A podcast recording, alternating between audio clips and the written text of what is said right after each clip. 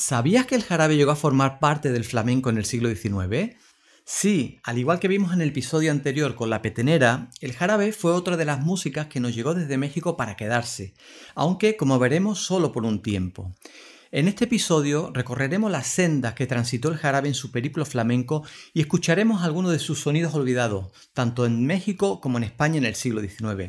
Espero que os guste.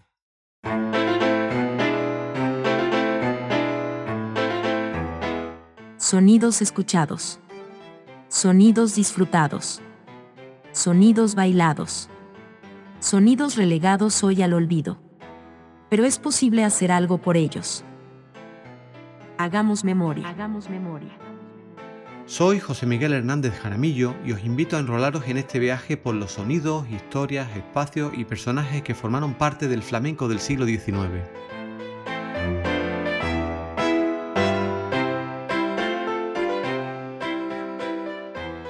Hola, ¿qué tal estáis? Espero que muy bien.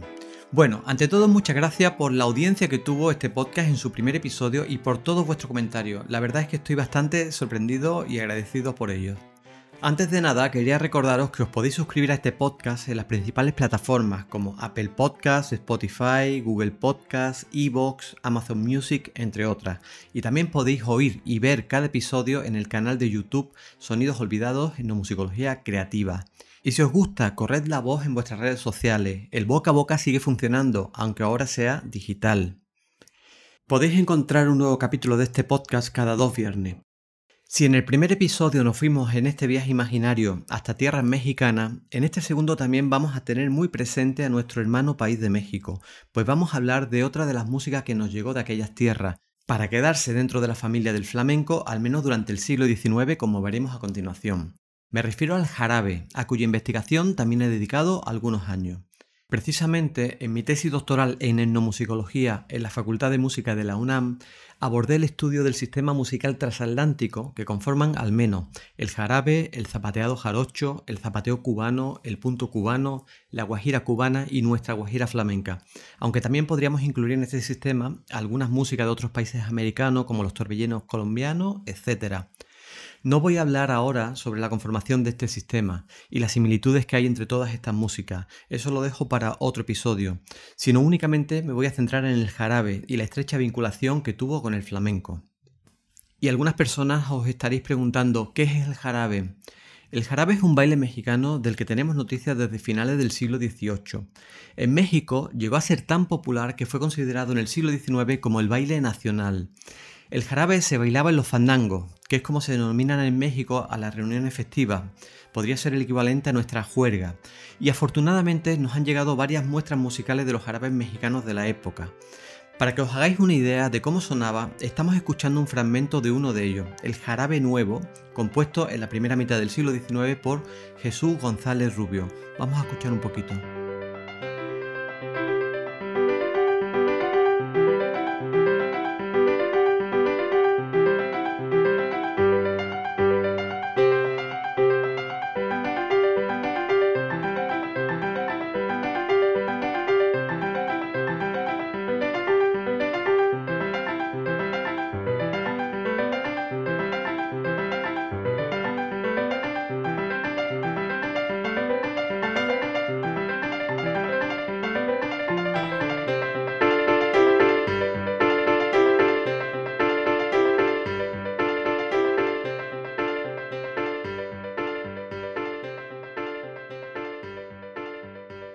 Eléctrica pieza, ¿verdad? Dan ganas de ponerse a zapatear.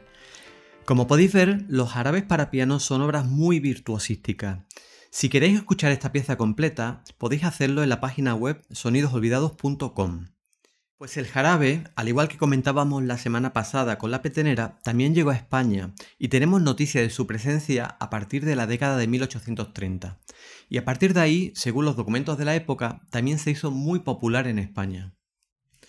Y como pasara con la petenera, inicialmente se le conoció en España con los calificativos de jarabe americano o jarabe veracruzano, y poco tiempo después ya aparecen variantes españolas, algunas de ellas conocidas como el jarabe gaditano. Como digo, es un caso muy similar a lo que sucedió con la petenera. Ya vimos en el anterior episodio eh, que la petenera inicialmente se le denominó petenera americana o petenera veracruzana y posteriormente en algunos sitios fue conocida como la petenera gaditana.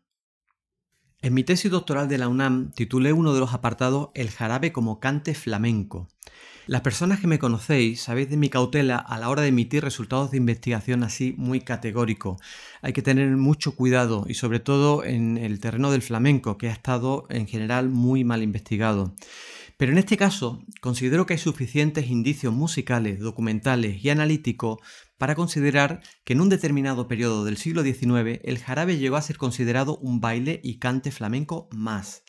Os voy a comentar brevemente algunos de los textos que apuntan en este sentido. Ya a mediados del siglo XIX, en 1849, el periodista y escritor José Velázquez y Sánchez, eh, que vivió en Sevilla, aunque él era gaditano, en uno de sus escritos nos comenta que el jarabe es parte integrante del repertorio de los cantaores andaluces en Sevilla.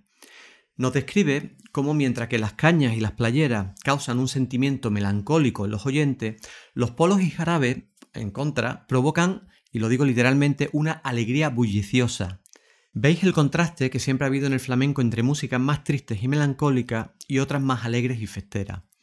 Unos años más tarde, en el año 1853, Eduardo Velázquez de Medrano describe una reunión de artistas flamencos en Madrid, donde se menciona el jarabe como uno de los cantes que se interpretan. Dice la noticia, lo voy a leer literalmente. Los protagonistas fueron los más escogidos entre los flamencos que se hallan actualmente en Madrid. Ejecutaron con el más admirable y característico primor todo el repertorio andaluz de playeras, cañas, jarabes, rondeñas, seguidillas afandangadas, etcétera, etcétera. De nuevo, vemos como el jarabe está interpretado por artistas ya considerados flamencos. Recordad que ha pasado solo algo más de una década para que el jarabe que llegó de México ya sea considerado como parte del repertorio de música andaluza. De hecho, al día siguiente de esta publicación, el mismo autor publica una crónica algo más detallada de esta velada, por la cual sabemos que participaron artistas muy reconocidos en la época, incluso algunos de ellos han pasado a la historia del flamenco. Menciona que participaron Santa María, Villegas, Juan de Dios, Farfán y Luis Alonso. También nos indica que el jarabe se cantó ya avanzada la fiesta. Menciona la crónica Así es que, a una hora muy avanzada de la noche, las playeras, cañas, jarabes, rondeñas, tango y seguidillas afandangadas llegaban a su apogeo y el bailoteo se sostenía cada vez más animado. El investigador Antonio Barberán publicó hace unos años en su blog El Callejón del Duende un cartel de teatro de 1867 que encontró en el Archivo Histórico Municipal de Cádiz se anuncia la representación de la obra Palmas y Luces o una boda de flamenco, donde, y cito literalmente, se bailará por todo el cuerpo coreográfico el jarabe, el zapateado y la soleá. Aunque esta referencia nos venga por una obra teatral, en aquella época estas representaciones, quizás algo estereotipadas, trataban de ser fieles a las escenas de la vida cotidiana, en este caso de los denominados flamencos, probablemente refiriéndose a las personas gitanas. Lo importante para nosotros es que este es un nuevo indicio de la práctica del jarabe en estos entornos, llamémosle flamencos. Tenemos más referencias en la prensa y la literatura que nos reafirman esta tendencia. Por ejemplo, en la zarzuela El pañuelo de Manila de 1884, uno de los personajes comenta lo siguiente, y cito literalmente, El canto flamenco es un canto muy hondo, que no puede comprenderlo más que los verdaderos artistas, por eso yo me entusiasmo al oír sevillana. Aplaudo si cantan malagueña, pateo si oigo petenera. En ese momento, el personaje se quita la chaqueta y se pone a bailotear en la escena, ¿no? Otro de los personajes le dice, tío, que se está usted desnudando. A lo que el primero responde, pero lo que más me gusta es el jarabe. Entonces, ahí el, otro personaje le hace una broma, un chiste, diciendo mm, que irá a la botica o a la farmacia a comprarle uno. A lo que el primero responde, el jarabe que a mí me gusta es un canto andaluz. O sea, de nuevo el jarabe es considerado un cante flamenco, un cante andaluz más. Aparte de estas referencias textuales, también algunos intelectuales, escritores e investigadores han considerado al jarabe como un cante flamenco, como por ejemplo el ecijano Benito Magiprat a finales del siglo XIX o el musicólogo Manuel García Mato ya en pleno siglo XX. No solo nos han llegado referencias escritas de la práctica del jarabe en el flamenco decimonónico, sino también algunas partituras.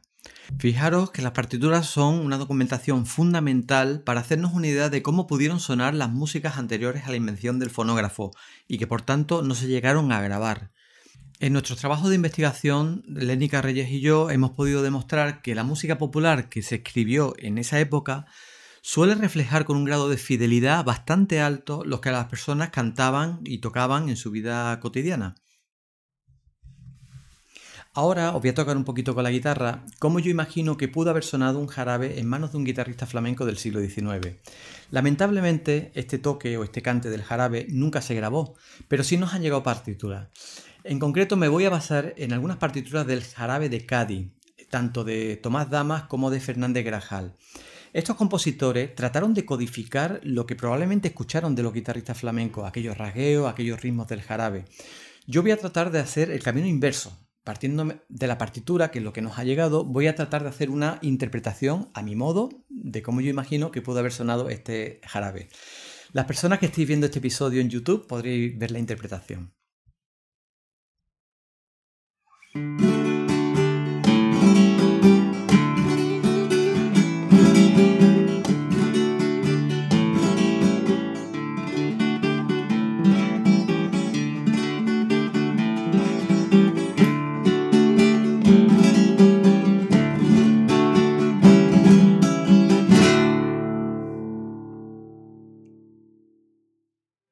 También se compusieron algunos árabes para piano, como el que estamos escuchando de Isidro Hernández en 1883. Si prestáis atención a esta obra, notaréis que las estructuras musicales y la sonoridad son muy similares al jarabe de México que escuchamos anteriormente. Vamos a escuchar un poquito más.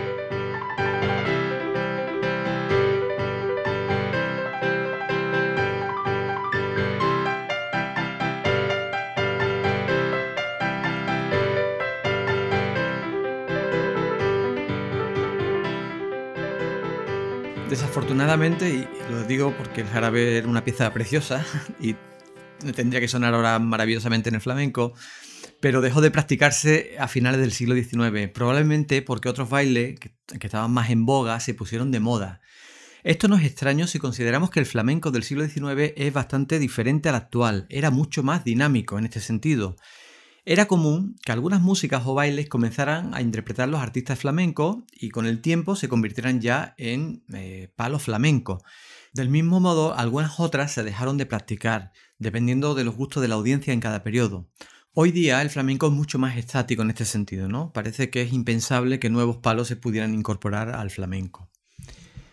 Por último, me gustaría plantear un par de reflexiones importantes que podemos ver en el caso del jarabe.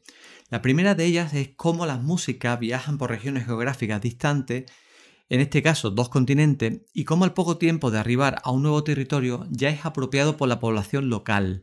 Esto es maravilloso, siempre ha sido, es y será así. La música, y sobre todo la música que es popular, es muy dinámica. La segunda reflexión es sobre el hispanocentrismo o eurocentrismo que ha existido y aún está muy vigente, por desgracia, en la investigación en general y en la musical y en el flamenco en particular. En el caso del jarabe, podéis encontrar diccionarios y libros de música mexicana, incluso muy recientes, que afirman que el jarabe llegó a México desde España. Según esta teoría, el llamado jarabe gitano llegó a México a finales del siglo XVII o en el siglo XVIII. ¿Y sabéis cuál es la primera referencia documental que conozco de un jarabe gitano? Pues es del año 1894. Aparece en una obra del musicólogo catalán Felipe Pedrel, el Diccionario Técnico de la Música, donde aparece la siguiente entrada. Jarabe gitano, seguidillas gitanas que bailan y cantan los gitanos de Cádiz con letras licenciosas y, según parece, dieron el nombre a esta canción y baile. Probablemente Pedrel se refería al jarabe que se cantaba en esos momentos en entorno flamenco, a finales del siglo XIX. De hecho, si os fijáis, el tiempo verbal dice bailan y cantan, está en presente y no en pasado.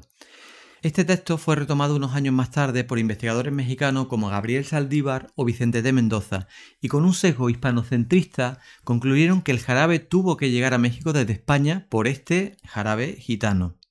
A partir de ese momento, y dada la autoridad que estos autores tenían en cuanto a investigación musical, se ha mantenido esta teoría hasta el momento. Por cierto, lo mismo sucedió con la petenera, la cual durante muchos años se pensó que era una creación española. Incluso hay gente que aún defiende esa teoría. Por lo tanto, hay que estar atentos y vigilantes ante estas teorías que, con un marcado prejuicio hispanocéntrico, porque se tergiversa al final el resultado de la investigación y no se cuenta la, la historia tal y como fue. Bueno, en este episodio espero haber podido traer del olvido algunas de las historias y sonidos de nuestro maravilloso flamenco del siglo XIX. Si os ha gustado, os agradecería que os suscribierais al podcast si no lo habéis hecho ya y lo compartierais en vuestras redes sociales. Os espero por aquí en 15 días.